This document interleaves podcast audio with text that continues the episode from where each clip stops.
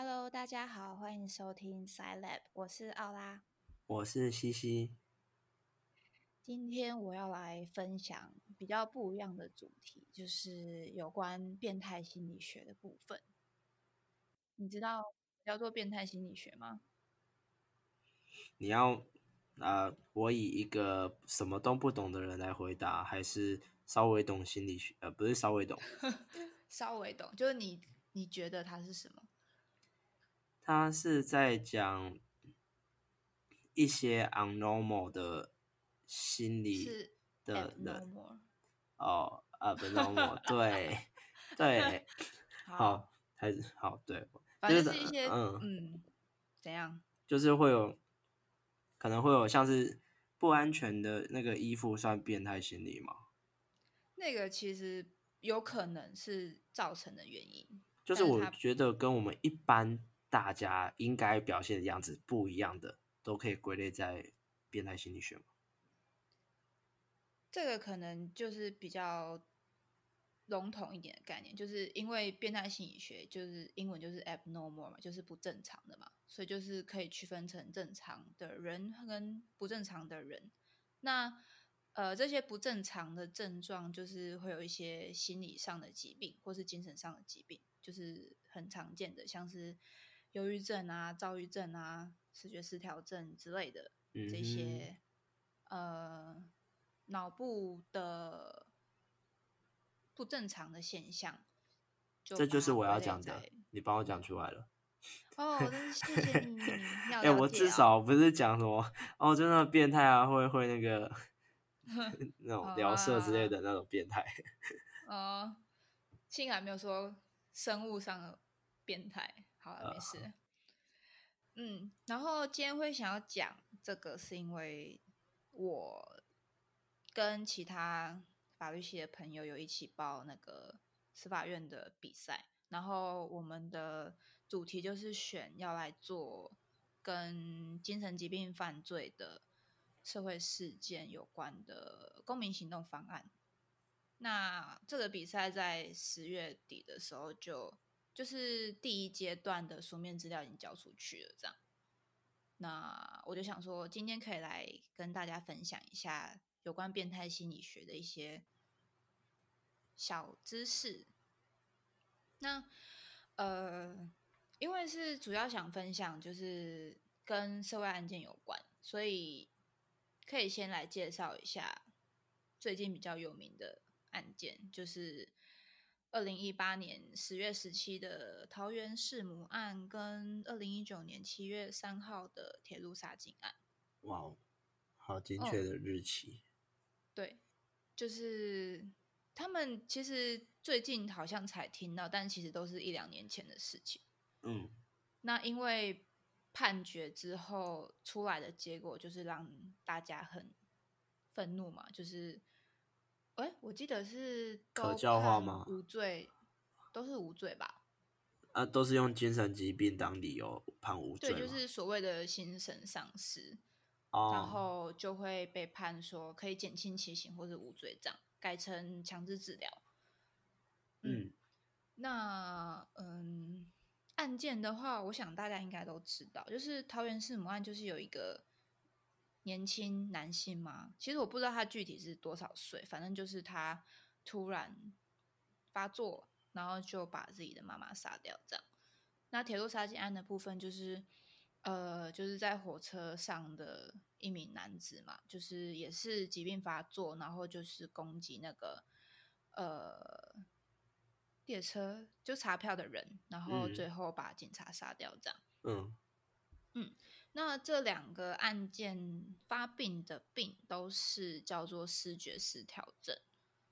那先来介绍一下这个疾病是什么。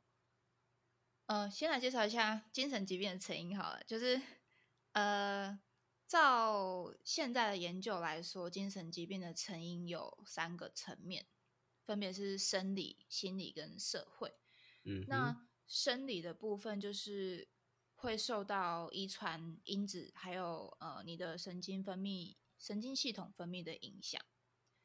在呃之前有做过的家族研究或是双胞胎研究的部分，有被证实说，如果你的血亲当中有人罹患精神疾病的话，那他的家人得精神疾病的几率也会显著高于一般人。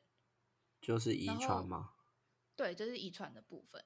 那神经系统分泌失调的话，就是指我们大脑中会有一些激素，像是多巴胺或是血清素或是正肾上腺素这些激素会来调节，就是你大脑的平衡这样。那呃，像是举例来说，如果你是得忧郁症的话，你可能就是会因为你的多巴胺还有血清素的分泌太少了，所以你就是会呃，就是没有办法从正常的情绪抽离出来，就是会一直陷入在很难过、很悲伤的那个情境里面。嗯哼，这是就是分泌失调所造成的影响，这样。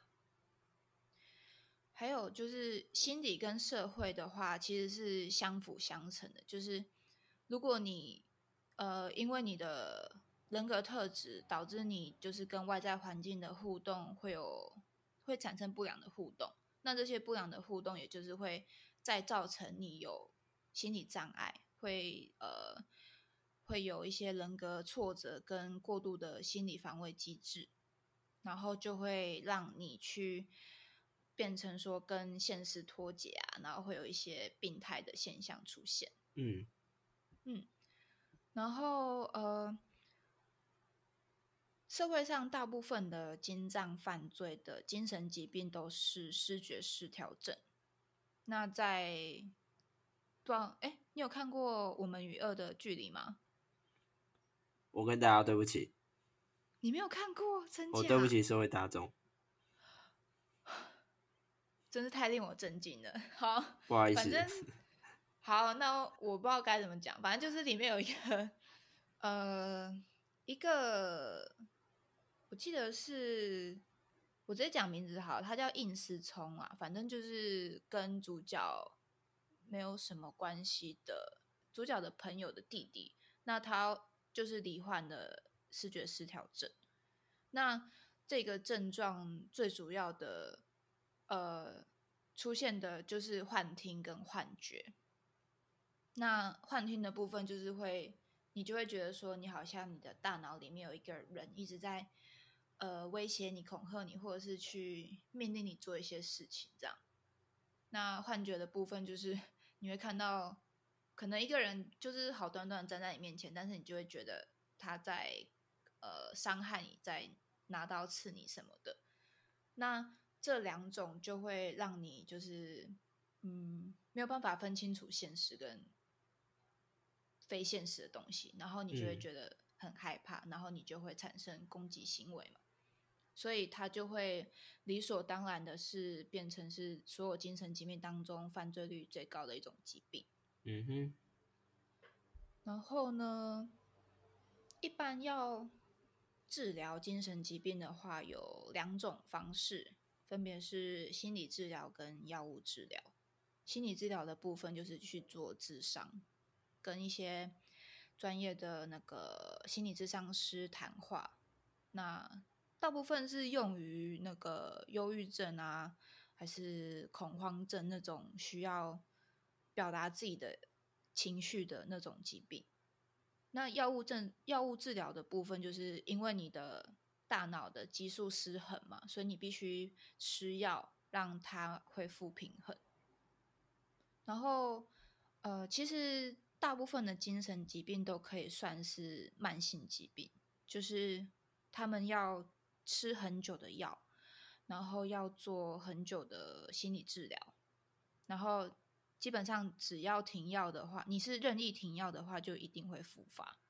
嗯嗯，所以就是很多人会说，就是你都已经，如果你是在知道自己有病的情况下，为什么不去看医生？就是因为他要治疗很久嘛，所以你就要花很多的钱。嗯那另外一种就是他其实根本不知道自己是有病的，这种症状就叫做病视感，就是呃，他们没有办法理解说自己的行为是不正常的，就是因为你的大脑已经失去平衡了，所以你没有办法知道说你跟别人是不太一样，是比较有问题的。嗯，就很像是你被打麻醉剂，然后你，然后人家打你，就感受不到你那个痛的感觉。嗯，然后呃，那这个杀警案的也不是杀警案，就是所有精神疾病犯罪的争议，就是在修法，就是因为根据。刑法的第十九条呢，它是说，如果你有精神障碍或是心智缺陷的话，那他就会认为你是呃缺呃，就是不是行为能力人，所以你就会被判减低其减低其刑或者是无罪这样。嗯，然后刑法的第八十七条则是说。呃，因为确因为他是精神疾病是有病的嘛，所以有病的话就是要医治，所以他们不会判你去呃判刑，他们是判强制治疗。那强制治疗的最高期限就是五年这样。然后针对这两个法律呢，先从十九条来说的话，呃，很大的争议是。民呃，大家会认为说，就是你怎么知道他是真的精神疾病，还是他是在装病呢？嗯嗯嗯，你觉得他有医生要怎么知道他到底是真的精神疾病还是不是？哇，你讲这个让我想到政治人物，政治人物？你看阿扁。哦。呃，那那时候可能是因为年代太久远了，所以那时候可能比较没有办法分辨。没有啊，阿扁是前最最近前年的事吧？是吗？他保外就医啊，他说自己手抖成这样，怎么样怎么样？哦，他不算，我以为你是说他有精神疾病哦，不是，他就是他保外就医，就说。他手抖啊，怎么样怎么样的，然后反正就医生证明就是他需要保外就医，他就不用蹲监狱了，然后就可以在外面演讲、唱歌，然后办签书会。啊，没有这扯远了，这政治讲这个很奇怪、很敏感、很不正确。这个现在应 该是还好，不会很敏感。哦，好，反正好啦，就精神疾病上的装病来说的话，就是。因为每一种的精神疾病都会有它典型的发病的症状，像是视觉失调症就是会出现幻觉、幻听嘛。那另外一种双极性疾患呢，它就是会有呃一段时间是情绪会很高涨的，那另外一部分的时间就是你的情绪会变得很低落。那这个要怎么样才可以去呃医生要怎么样去知道说他是不是装的？就可能。我在检查的时候，他要装的很亢奋啊，就是很异常这样子。就是除非你是那种，除非你自己是心理读心理系，或是你是本身就是临床心理师，然后你又去犯罪，你是非常了解这种疾病会有什么症状的人。否则的话，医生就会根据他自己的临床经验以及呃变态心理学上面用来诊断的精神疾病诊断书，叫做 DSM-5，来诊断说。你的这个被鉴定人的所表现的症状是不是跟这个疾病的呃典型的发病症状是相符的？嗯，就是一般人他是不太清楚说，你今天声称你是得了视觉失调症，那他当然不只会有幻觉、幻听，还有其他的症状。那可能你没有办法，你没有演好，或者是你很难演好。然后你不知道，那其实医生就会很容易发现说你是在装病这样。嗯，那另外一种情况就是说，如果假设这个人就是说他忘记啦，他他在犯案的时候忘记自己是什么样的表现、什么样的行为啊之类的，企图用失忆来逃避刑者的时候，医生就会去了解他是。就去问他说：“那你是怎么忘记的？就是如果失忆的理由太太夸张、太超乎常理的话，医生也就会怀疑你的记忆缺损的真实性。那除此之外，就是除了医生的专业经验，还有 DSM-5 之外，鉴定的时候还有搭配的一些心理测验或是一些量表，然后可以更准确的找出这个人是不是在装病的一些线索，这样。嗯，那我有个问题，嗯，就是你刚刚说，像有些人会觉得法这种法律的部分，对于精神障碍这里好像有点过时，没有修法。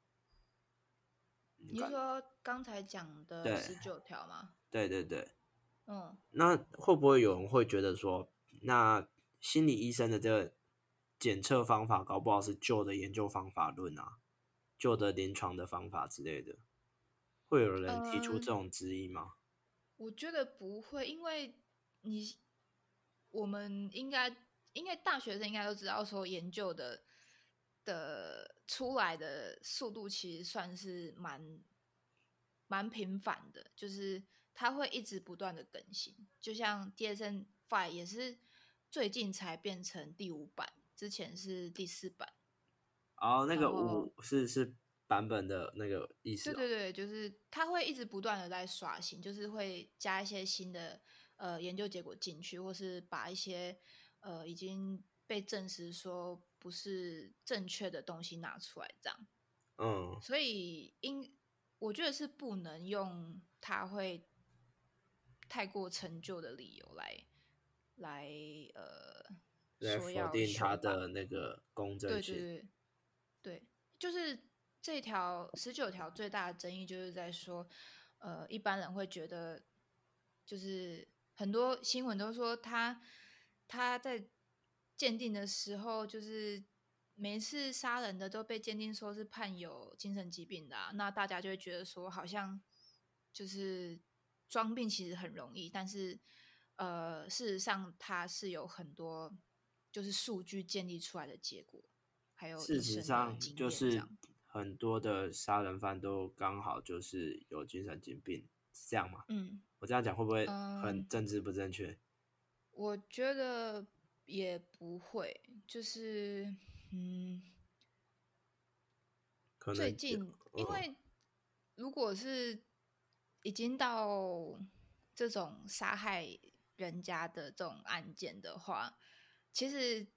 那个数正常人犯罪的数量是越来越少的，嗯，但是精神疾病患者如果是犯罪犯这种罪行的话，是有是也是没有增多，就是大家会觉得说好像都是精神疾病在犯罪，但是其实是没有，就是他们数量都是水平的这样，嗯嗯。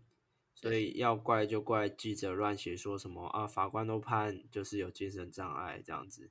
就是其实大家都不是很理解，但是不只有记者，像是很多 PTT 啊，还是就是会有一些脸书的留言，都是会认为以人治国嘛。就是 我不知道，就是可能心理学在台湾还没有很普及吧。就是像。呃，因为我们要做这个比赛，也是有参考很多国外，像是德国、日本，他们就有发展比较久，然后就会有比较完善的呃治疗措施之类的。那相对他们的心理学的发展在也是比较久远，这样，我觉得这都有关系。嗯哼，嗯，然后针对八十七条的修法争议，就是五年处分嘛。那呃，以我啦，就是嗯，某个心理系的学生来看的话，就是我刚刚有提到说，就是精神疾病都是需要很漫长的治疗，所以我会觉得说，其实五年的话是不够的，就是我觉得是有必要延长的。也许我们可以就是。经过主治医师评估之后，再决定要不要出院，或者是直接把最高年限的五年改成十年啊，或是更高年限这样子。嗯嗯嗯，这是我的小小意见。然后第四个部分就是司法精神病院，就是呃，你知道现在这些呃有精神疾病的人被判强制治疗之后，其实是关到哪里去吗？应该法院会自己有一个精神或是治疗的医院吧？他们其实还是被关在监狱里面，但是有一小部分的人是被关在有精神医疗专区的监狱，但是全台湾只有两间，所以就是为什么要建立司法精神病院，就是在说他们没有办法达到呃，因为刑法认为他们是有病的，所以不是把他们当做犯人，所以理理当应该关在医院里面的目的，所以他们要盖一个司法精神病院。嗯哼，嗯，那因为现在的有精神医疗专区的监狱只有两间，所以就是人数落差真的是蛮大的。然后也因为今年的两个比较重大的精藏犯罪事件的结果也出来，然后让就是激起很多社会舆论，这样，所以政府机构才开始比较积极的在处理这件事情。哦。嘿，然后呃，那目前这个病院的进展过程就是，它是由司法体系跟精神医疗体系共同合作的，然后主要的目的就是要解决精神疾病患者因为没有定时服药、没有定时看诊治疗而导致的违法行为，然后法务部长跟 卫福部长。现在就是这几个月之前才，呃，迅速的开个会之类，就取得共识，说他们的人力地点呢会由卫福部负责，然后安全维护会由法务部负责，这样。互相给，互相加加功课这样子吗？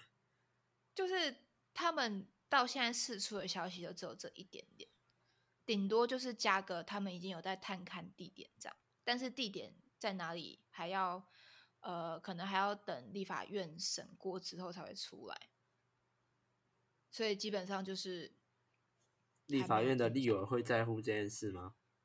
可是因为今年的，就是就是反弹声浪真的很大，所以我觉得他们应该会很快就审过，就是比较不会慢慢审吗？我不知道，但是到目前为止都是还没有。其他的消息，嗯哼，只有这么一点点，这样都被瘦肉精和美国大选压走了。那个 highlight spotlight，有一点呢，就是只有在那是算是什么时候？暑假那时候才出来的吗？